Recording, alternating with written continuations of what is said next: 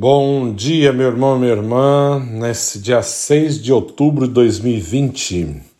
Hoje a igreja celebra dia de São Bruno, fundador da Ordem dos Cartuchos, né? Imagina, esse homem nasceu em Colônia, na, Alemanha, na região da Alemanha, em 1032, né? Ele que vai fundar a Ordem dos Cartuchos. E algo muito bonito, né? Muito interessante a vida desse homem. Ontem celebrávamos Santa Faustina Kowalska, a, a, a, apóstola da Divina Misericórdia, né? Santa Faustina, o Jesus misericordioso, todo mundo conhece, né? dos raios da misericórdia. E Santa Faustina era polonesa, nasceu na Polônia. É, em 25 de agosto de 1905, né? nasceu Santa Faustina. Foi canonizada foi beatificada a primeira, é claro, em 1993 pelo Papa João Paulo II, hoje São João Paulo, né?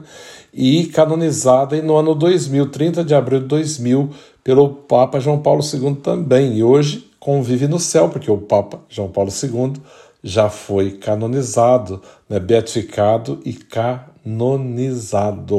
Né? Imagina que alegria no céu. Ele canonizou Faustina, Teresa, é, ele canonizou Faustina, Padre Pio, São Maximiliano Kolbe, é, Santa Edith Stein e tantos outros santos, Santa Teresa dos Anjos, tantos outros, né, inúmeros, foram canonizados por João Paulo II e hoje convivem na comunhão dos santos, porque essa é a fé da igreja, essa é a nossa certeza, né? Isso é muito bonito. E hoje, dia 6 de outubro, a igreja celebra São Bruno, que ele nasceu na colônia em 1032, na Alemanha, e depois ele é chamado, né? Sente o chamado ao sacerdócio, claro, a vocação, mas ele não está ali, ele sente que tem algo mais para ele. E ele é ele vai para a vida religiosa, monástica, né?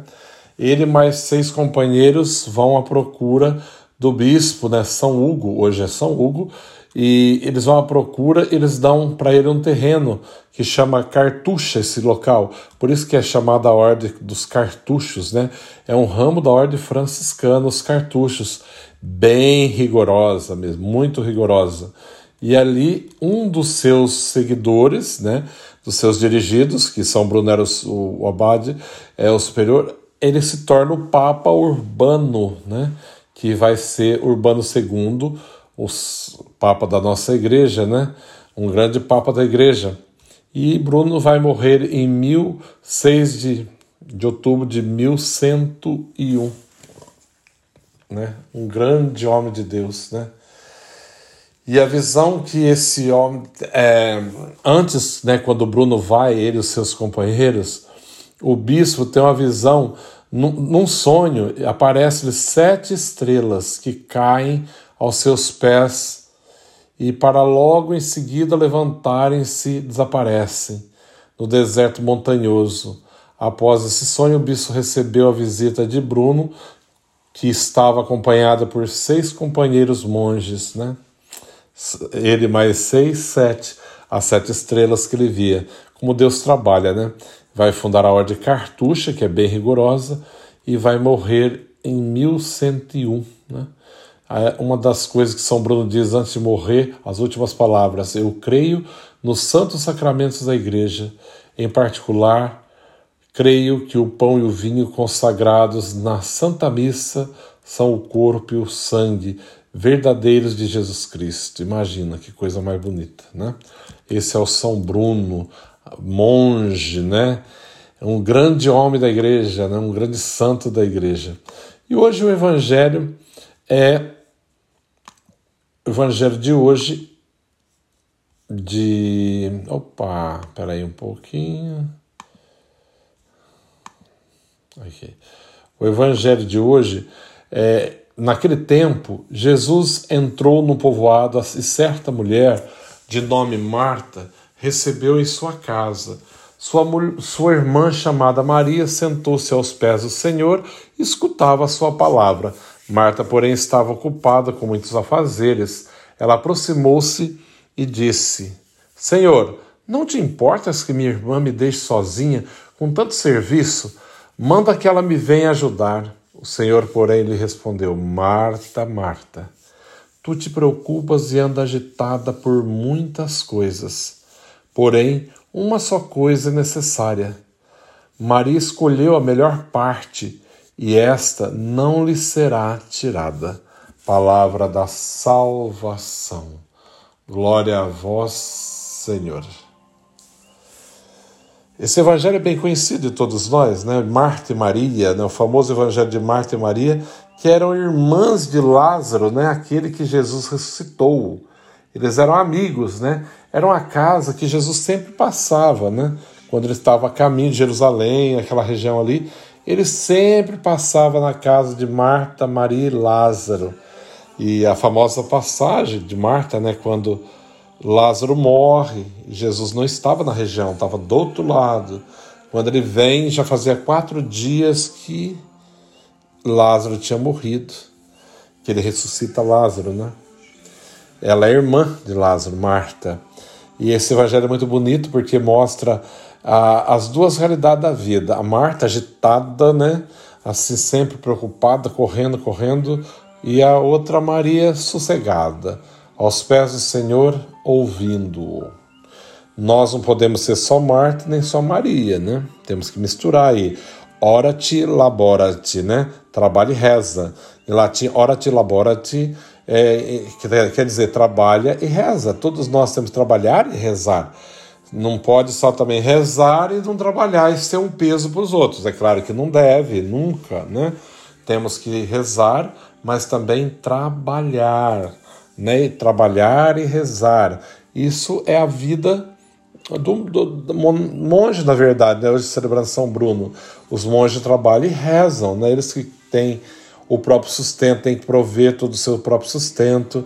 E se eu não me engano, a ordem cartucha, inclusive, eles têm que cavar até a própria sepultura, são eles que abrem. No decorrer da vida, vão cavando, preparando a sua própria sepultura. Imagino, né? E, então, o trabalhar e rezar, né? Ora-te e labora-te, né? Isso, isso é, é, uma regra monástica, né? Muito, vem do mosteiro das regras de São Bento, inclusive, de 400 e pouco, 500 e pouco, São Bento viveu. É, imagina a, a, o rigor que seria, né? E essa regra foi passando para os outros monges também, para as outras ordens e temos até nos, no presente momento, né? E não é nada que faça mal, pelo contrário, faz bem. Uma disciplina que ajuda a pessoa realmente crescer em Deus, crescer na fé, né? Ora-te e labora-te, né? Isso é muito importante. Ah, mas eu estava dizendo, é, é preciso ter essa mescla, essa mistura de Marta e Maria, né? ter as duas partes. Marta trabalha, é claro, o, o serviço, o braçal, a preocupação, a responsabilidade, mas também precisa parar, precisa ouvir, precisa estar aos pés do Senhor. Maria está ali bebendo. E Jesus fala: Marta, Marta, quando ela vem dizer, Mestre, não te incomodas, né? Porque eram amigos, não te incomoda que a minha irmã me deixe sozinha, com tanto trabalho? E ele fala, ele percebe, não era o problema de deixar sozinha ter tanto trabalho ele vai chamar a atenção de Marta pela sua agitação. Ela era muito ansiosa, devia ser, né? Muito agitada. Marta, Marta, por que te consomes, né? Por que anda tão agitada? Uma coisa apenas basta. Uma coisa, somente isso. Uma coisa apenas. Mas ela, Maria escolheu a melhor parte. Só uma coisa necessária. E Maria escolheu a melhor parte. Nós precisamos parar, né? ter a mistura de Marta e Maria, mas muitas vezes parar aos pés do Senhor para reabastecermos, né? para reencontrarmos conosco mesmo, com Deus e conosco mesmo e com o nosso próximo e reequilibrar toda a nossa vida, reestruturar a nossa vida. Então, que o Senhor nesse dia nos dê a graça, o equilíbrio né, de tudo aquilo que fazemos e a, a graça de ter essa mistura de Marta e Maria trabalhar e rezar, né? Na construção do reino de Deus, é, mas não viver agitado, preocupado o tempo todo, né? Essa coisa assim esse agito, essa angústia, essa ansiedade. Não, não, isso não é bom. Serenizemos nossos corações. Por isso que eu coloquei até um, cântico gregoriano, né? Que é para serenizar, para assim, acalmar, para deixar iniciar o dia bem tranquilo, né? O cântico gregoriano nos ajuda assim a relaxar, rezar e abandonar realmente em Deus. Nesse dia em que celebramos, né, São Bruno, abade São Bruno, grande santo da igreja, grande, né, homem de, da igreja, grande homem de Deus, também ouvindo o evangelho de Marta e Maria, pedimos que o Senhor venha serenizar a nossa alma, né? Que a nossa alma possa encontrar em Deus descanso e realmente nos reencontrarmos, que é muito importante. O Senhor esteja convosco, Ele está no meio de nós. Abençoe-vos, Deus Todo-Poderoso, Pai, Filho e Espírito Santo. Amém. Um forte abraço a todos e um bom dia. Deus abençoe.